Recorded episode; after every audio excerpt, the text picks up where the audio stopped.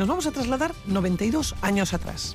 Hiri hartan izan zen ia maite minez Lokartzen ginenean nesnezatxe ginez Y es que a las 12 del mediodía Vitoria retrocede en el eh, tiempo 92 años eh, atrás cuando se proclamaba la Segunda República. Era el año 1931, 14 de abril. Todo parecía posible. Vivir en un país democrático, pertenecer a una sociedad libre, más justa, más igualitaria y mejor educada.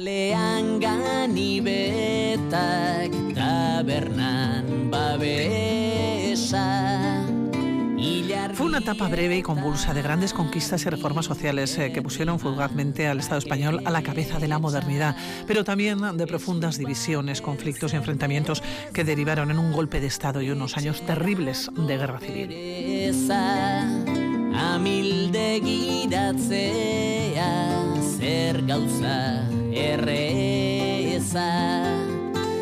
¿Y cómo fue la Segunda República aquí en Vitoria-Gasteiz? ¿Cómo era la ciudad y cómo eran los ciudadanos, las ciudadanas de a pie? Hoy se lo vamos a contar. Y es que el Ateneo Republicano ha organizado unas visitas guiadas que comienzan hoy, 26 de febrero, esta misma mañana. zure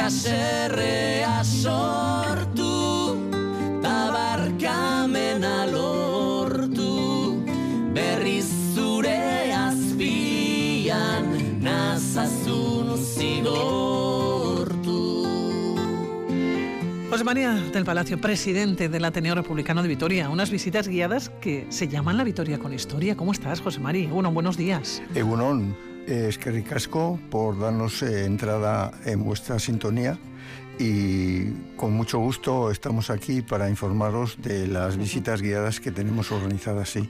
Bueno, un programa que incluye tres itinerarios diferentes, ¿no? ¿Cómo es la historia de Vitoria? La historia de Vitoria es una historia en cierto modo olvidada, poco conocida. Eh, nosotras y nosotros hemos tratado de mm, eh, reunir a 43 personajes y lugares de memoria de la Vitoria que es muy poco conocida. Eh, por ejemplo, eh, a últimos de marzo vamos a presentar el libro dedicado a Ángel García Hernández y un alavés que apenas conoce la gente y sin embargo había sido protagonista de unos hechos como fue la rebelión de Jaca que dieron lugar a la República cuatro meses más tarde. Eh, José María, estamos hablando de unas visitas guiadas que se llaman, decíamos, La Vitoria con Historia. La habéis dividido en tres itinerarios diferentes que están divididos por años.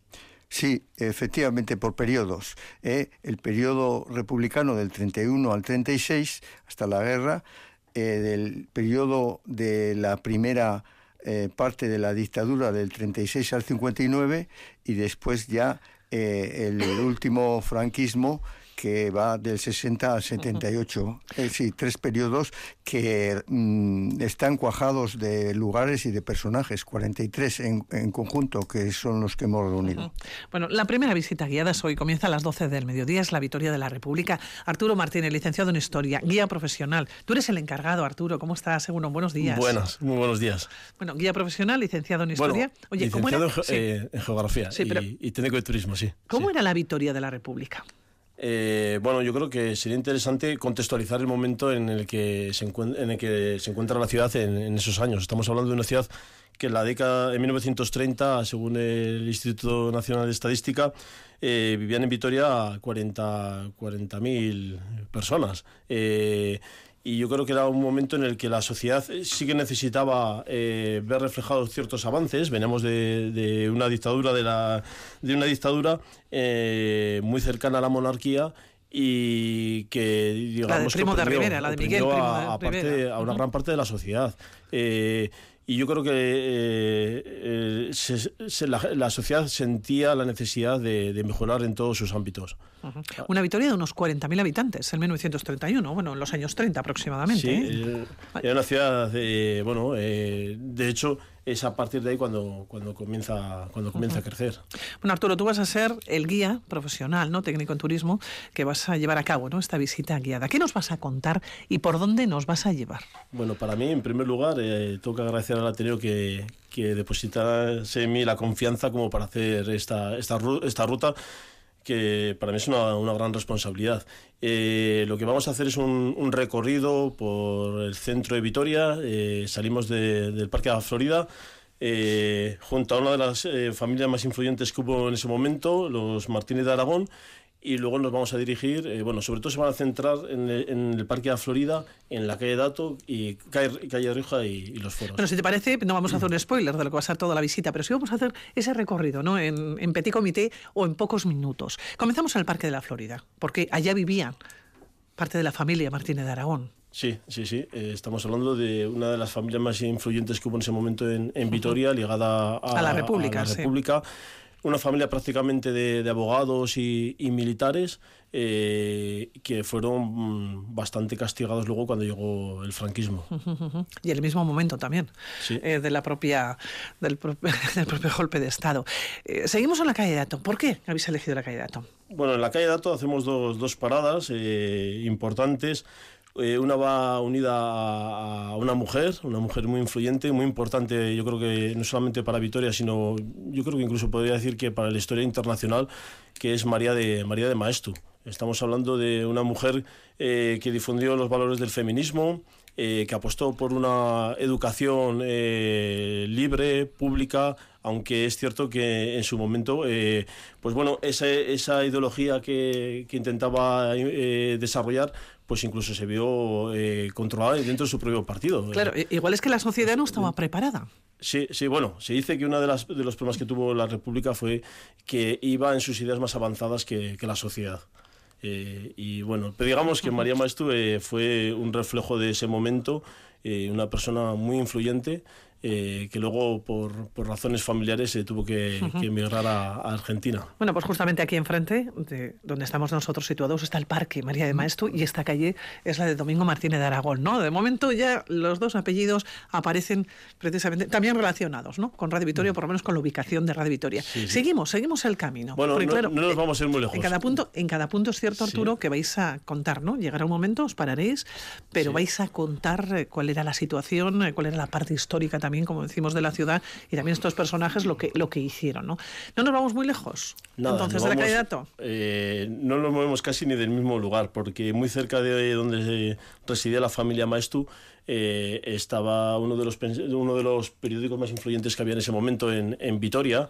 Eh, llega a la ciudad eh, un carlista, eh, Oriol, eh, que, bueno, eh, una persona muy influyente, industrial, pero que se hace con el periódico más importante, bueno, el periódico, digamos, de la parte más conser- eh, Conservadora, ¿no? conservadora, y quizás el periódico más, im- más importante que había en ese momento, eh, que, eh, que luego él eh, lo convierte en el pensamiento a la vez. el, el primer periódico era la, la Hermandad eh, Oye, ¿dónde estaba situado? El Heraldo a la vez. Estaba situado en el bueno en la calle en la calle Dato antes era la calle Estación y actualmente es la calle Dato número 35 creo que es Número 35, sí, actual. Número 35 Para que se sitúen ¿eh? los oyentes, si pasan por Sí. la calle Dato, como antigua calle de la estación, al número 35, allá era donde estaba ubicado Sí, el la- periódico. estaba el partido de los conservadores, eh, carlistas y tal, que se llamaba Hermandad Alavesa y que tenía como órgano de expresión eh, primero el Heraldo Alavés y después, eh, por obra y gracia del dinero de José Luis Oriol, se convirtió en Pensamiento Alavés. Por obra y gracia del para, dinero, ¿verdad? para hacer su propia eh, carrera política. Oye, Arturo, seguimos en la calle Dato, nos movemos porque el círculo es, corto, no es pequeño. Es cierto que no nos vamos a marchar. Entiendo fuera de, de la ciudad o lo que es al- los alrededores, sino que estamos hablando de 1931, la ciudad era pequeñita. Sí, No, sí, sí, bueno, eh, mencionaremos puntos que a los que por logística no vamos a poder llegar, como al seminario eh, o al colegio Samaniego. Eh, estos puntos simple- eh, simplemente los mencionaremos en nuestra ruta porque no podemos llegar. Eh, pero bueno, luego abandonamos la calle Dato, luego volveremos a la calle Dato eh, para acercarnos a, a la calle a la calle Rioja. Allí hay otros dos puntos importantes.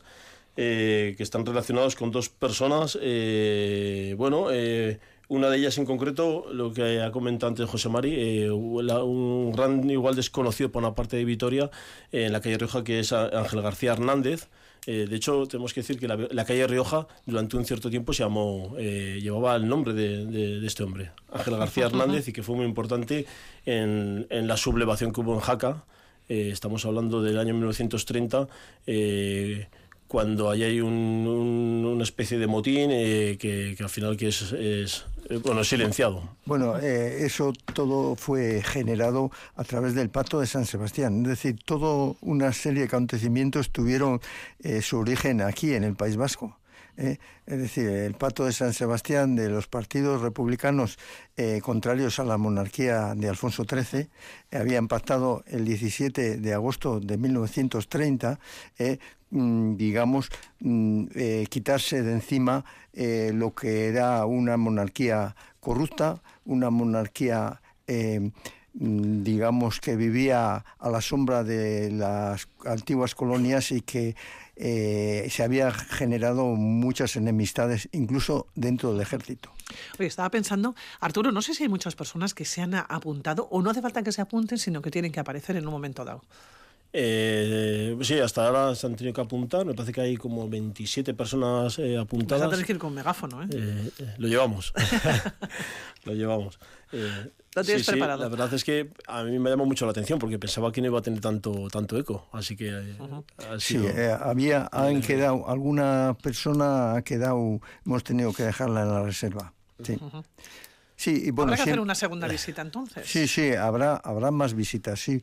Eh, organizaremos eh, otras tandas, efectivamente. De estos, de estos tres itinerarios habrá otras tandas. Oye, Arturo, mm, posteriormente. recuperas y recuperáis y contextualizáis hechos y personajes de un periodo clave, muy poco conocido, de la historia de nuestra ciudad. Arturo, ¿te ha sorprendido alguno de estos personajes? Eh, A la hora de estudiarlos y a la hora de preparar, ¿te ha sorprendido? Sí, sí, bueno, lo primero que me ha sorprendido es que cuando he ido preparando la ruta y voy tirando de la información que me han pasado, la información que he, recupi- que he recopilado, sí. eh, empiezan a salir, a salir multitud de personajes, eh, multitud de apellidos que luego están ligados pues eh, a, a- a nuestro día, eh, eh, fábricas que nos suenan, pero si empiezas a tirar colegios, nombres de colegios, nos lleva a, la- ese momento histórico de, de Vitoria. Empiezas a tirar el hilo y te, y te lleva a Luis Dorado. Y tenemos un colegio que se llama Luis Dorado, eh, el colegio Samaniego. eh, bueno, pues hay un montón de, de cosas. Talgo. Estamos hablando de Oriol, cuando hemos estado hablando antes de- del pensamiento a la vez, pues Oriol es uno de los fundadores de, de Talgo. De, bueno, el tren articulado ligero, eh, Goicoechea y, Que y estén, Oriol. que estén muy pendientes, eso sí, si lo volvéis a repetir, concretamente esta visita guiada, tendremos que anunciarlo también aquí en Radio Victoria para que se vayan apuntando, ¿eh? que habrá personas que ahora mismo Sí, sí. estén teniendo información. Porque, José Mari, además de esta primera visita guiada, tenéis dos más. Sí, eh, Dividida, como decíamos, en tramos o en periodos históricos, ¿no? Sí, eh, en marzo vamos a tener la que va del periodo de 1936 al 59 y en abril vamos a tener, o sea, esto va a ser en dos días, el 25 y el 26, que son, eh, desarrollan eh, aspectos complementarios, el 25 y 26 de marzo y el 23 de abril tendremos la última de, de los tres periodos. Pero después volveremos otra vez en mayo, junio y julio. eh, volveremos otra vez a hacer el ciclo. Claro, decir, Arturo, te ha tocado quizás la más distante en el tiempo, porque después, José Mari, tú eres la persona que vas a hablar de la victoria de 1936 a 1959 y posteriormente la victoria de 1960 a 1978, que quizás es la más cercana y la más conocida, ¿no? De la que tenemos más conocimiento. Sí, y la más dramática también, eh, o sea, la más dura. eh, eh, yo, o sea, vamos a ver, la historia nos es como un acta notarial y eh, antes estaba yo yendo a Radio Victoria eh, y estabais eh, hablando de la guerra de Ucrania. Y, y bueno, pues todo la- en la historia también se dan credenciales de quiénes son los protagonistas de lo bueno, quiénes son los protagonistas de lo malo. Bueno, pero es que la historia, Y- ¿quién la escribe? Claro, efectivamente, todo depende de quién escriba la historia. ¿eh?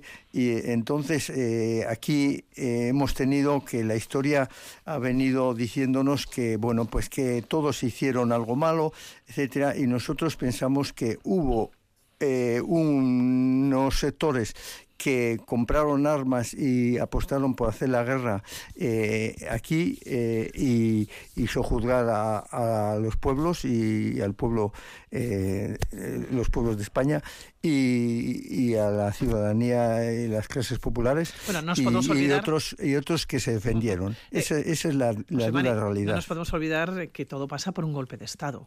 Un Claro, golpe de Estado golpe- para de derrocar a un gobierno democráticamente es. elegido. ¿no? No fue, es que en mucho tiempo ha habido que en los en los libros de historia se decía un alzamiento. ¿Y qué es ese un alzamiento? No se explicaba de demasiado Estado. bien. Era, fue un golpe de Estado. ¿eh? Los monárquicos fueron a donde Mussolini a comprar armas ya eh, nada más que la República ganó las elecciones, bueno, el Frente Popular ganó en febrero de 1936 las elecciones, se fueron enseguida a Roma a comprar armas, aviones, etcétera, eh, para hacer la guerra. Bueno, José María, ya- tendremos que quedar otro día, probablemente ya cuando nos vayamos acercando ese 14 de abril, Sí. el Día de la República. Iremos hablando de Sí. todos estos temas. Pero eso sí, yo lo que quería hoy comenzar es hablar de esas visitas guiadas de acercándonos a la historia, nuestra propia historia, que comienzan hoy. Arturo, que lo vas a abordar, ¿eh?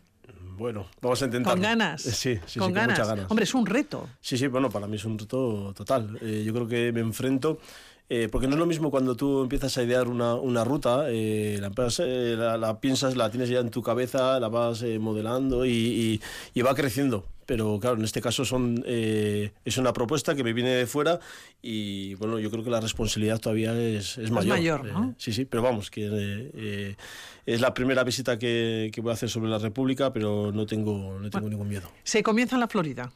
Comenzamos en la Recordamos. Florida a las Mm. 12. A las 12. Bueno, pues Arturo, José Mari, que nos vamos a despedir. Vamos a seguir hablando de historia, ¿eh? sobre todo de nuestra ciudad, si te parece, en eh, unos instantes. Esto, esto da para mucho, ¿eh? Hombre, da para mucho da para y mucho. lamentablemente pues tenemos, la radio nos La radio- ofrece sí, poco el- el tiempo es finito.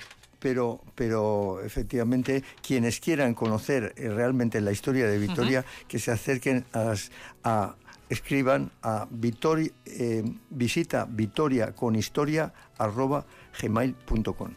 Nos despedimos. De momento, José Sí. María de Palacio, Es que Arturo. Martínez, Muchas gracias, gracias.